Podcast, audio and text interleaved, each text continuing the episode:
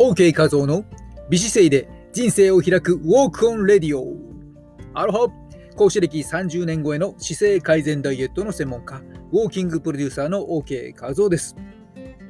本日は田村淳さんに見る時代を超える活躍力とは？とお届けします。実はですね本日は若さの秘訣的なお話をしようと思っていましたが昼前にですねこのスタンド FM さんで FMY のプリズムさんの番組のライブを聞いている時に出会った。田村淳大人の小学校2期生のキャンデーエッコさんとのコメントのやり取りの中で田村淳さんの話題に触れて。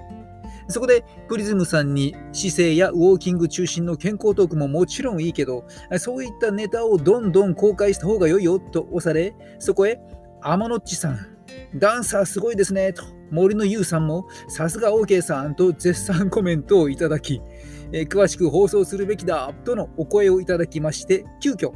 今日はテーマを変えて田村淳さんとの思い出トークをしてみます。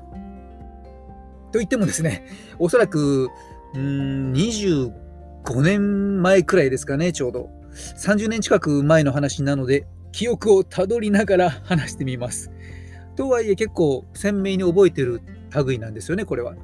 まあ、その理由もちょっと盛り込みながら話をしていきます。まあ、当時ですね、まさに飛ぶ鳥を落とす勢いで大ブレイクを起こしていたロンドンブーツ1号2号さんの冠番組だ、冠番どんぐり？どんぶり？冠番組だったかと思います。え確か、ロンドンハーツかな？なんかそんなような番組名がですね、思い出せないのですが、まあ、スティンガーというコーナーですね。コーナー名はきっちり覚えています。スティンガーというコーナーで、当時大人気だった映画オースティン・パワーズのパロディキャラとして、オースティン・アツシとしてド派手な衣装を着込んでパロっているものでしたね。で、当時の私はいろいろな芸能人の番組に出演させていただいていたのですが、今となってはもう思い出せないものも多い中で、設定までこうくっきりと覚えている。これには理由が3つあります。ので、え今日はその記憶に残った3つの理由を公開していきたいと思います。まず1つ目はですね、ゲリラロケ収録。これです。どういうことかと言いますと、通常はテレビの撮影となれば、いろいろと撮影の許可を取ったりとか、スタッフを配置して車や人の流れをコントロールしてリハーサルを繰り返して本番というところですがこれは違ったんですよねロケ地が渋谷の交差点ですハチ公側とはですね、ちょうど逆側の、当時はまあなかったけれど、今で言うと渋谷ヒカリエがある方ですね。あちら側の交差点のビッグカメラさんの前の交差点のあたりですね。そこで、え、ダンサーである私は交差点の渋谷の人混みの中に紛れ、そして突然映画のテーマ曲、クインシー・ジョーンズのソウル・ボサノバーがタラッタータターンとですね、いきなり大音量で流れてきます。そこに人混みの中から数人がいきなり派手に踊り出す。と、そこへ確かビッグカメラさんの中あたりに潜んでいたオースティン・アツシがですね、ド派手な格好で現れて、一緒にダンスを決めて、一気に何事もなかったかのように、アツシさんもパフォーマーも街の雑踏の中へ消えていく。というですね、まあ、偶然渋谷の街を歩いていた人たちはね、もう、え な、何？何？何？何？ですよね。まあ、一発本番収録の撮影でインパクトがあったのでとてもはっきりと覚えています。そう、一つ目のポイントはインパクトですね。まあ、なかなか言葉で伝えるのは難しいと思うので、かといって当時の映像もですね、えー、ありませんでしたので、ちょっとですね、本家の映像を YouTube で探して、この放送の説明欄にリンクをしておきますので、えー、ぜひ見てください。まさにこの、えー、リンクをしておいた YouTube 内の動画の内容を渋谷の交差点でゲリラで、えー、パロディにしたという感じです。雰囲気がバシッと伝わるかと思います。ね、あ主人公が淳さんにそっくりなんですよね、えー、記憶に残っている理由の2つ目は満たされた3つの体です。これはどういうことかと言いますと、映画を見ていただくとわかるんですけれども、ロンダーとバク転、側転、アラビアといったね、こうタンブリング系のですね、えー、アクロバットをしている出演者がいます。が、当時アクロバットを得意としていた私はですね、その役を担当して突如始まる渋谷の人混みの中からの大パフォーマンスの先陣を切って、交差点のど真ん中に回転していって登場していきなり踊り出すという担当を行いました。えー、そんな担当だったので、持ち味を生かせたということでですね、お役に立てた、えー、充実感ですね、えー、そこが記憶に残っています。まあ、ポイントは、褒められたい、認められたい、人の役に立ちたいという人の3つの欲求を満たされたということでですね、鮮明に記憶に残っています。そして最後、記憶に残っている理由の3つ目、これはですね、異彩を放つ。と、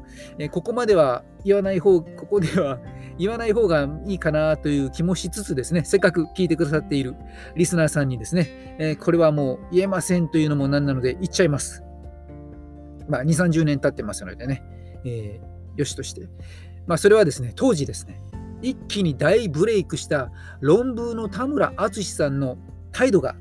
妙にでかかったことですね。まあ、態度がでかかったというよりは、まあ、悪巧み、いたずら好きの悪ガキっぷり全開という感じがプンプンとしていましたね。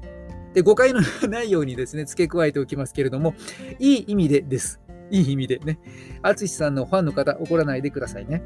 いい意味で自分の意見をバンバンと周囲の大人に発していた若者という印象がですね、とても記憶に残っています。いい意味でですよ、くれぐれも。ディスっていませんからね。若いうちは少々生意気なくらいに主張していくパワーがあり、その本質はハートの温かい人というのが長期にわたって活躍される人の共通項のように感じています。まあ、あれからですね、四半世紀以上にわたり、この浮き沈みの激しい芸能界で活躍されている淳さんの強みを勝手に分析させていただくと、ズバリ、こだわりと変化する力でしょうね。お笑い芸人から始まって司会者、作家、野菜ソムリエ、ラジオパーソナリティ、YouTuber、オンラインサロンに会社経営、もう次々に活躍の場を広げ、自分のポジションを確立されていらっしゃいます。まあ、人としてこの面白いですね、人間味あふれる田村淳さんの今後の変化にも引き続き私も注目していきたいと思います。ということで、今回の放送は急遽2、30年前にダンサーとして田村淳さんと共演させていただいた時の記憶を掘り起こしてみました。この数年ですね、過去に共演させていただいた芸能界の大御所の方々がどんどんどんどん天国へと旅立っていかれていて寂しいので、淳さんにはこの先も元気にご活躍長生きしてほしいなと思っています。さて、今回の音声にいいねと感じられたら、ぜひあなたの Twitter、Facebook、ブログ、Instagram、Pinterest などでこの音声のアドレスをシェアしてくださいね。綺麗を育む OK メソッドが一人でも多くの大切な人に届きますように。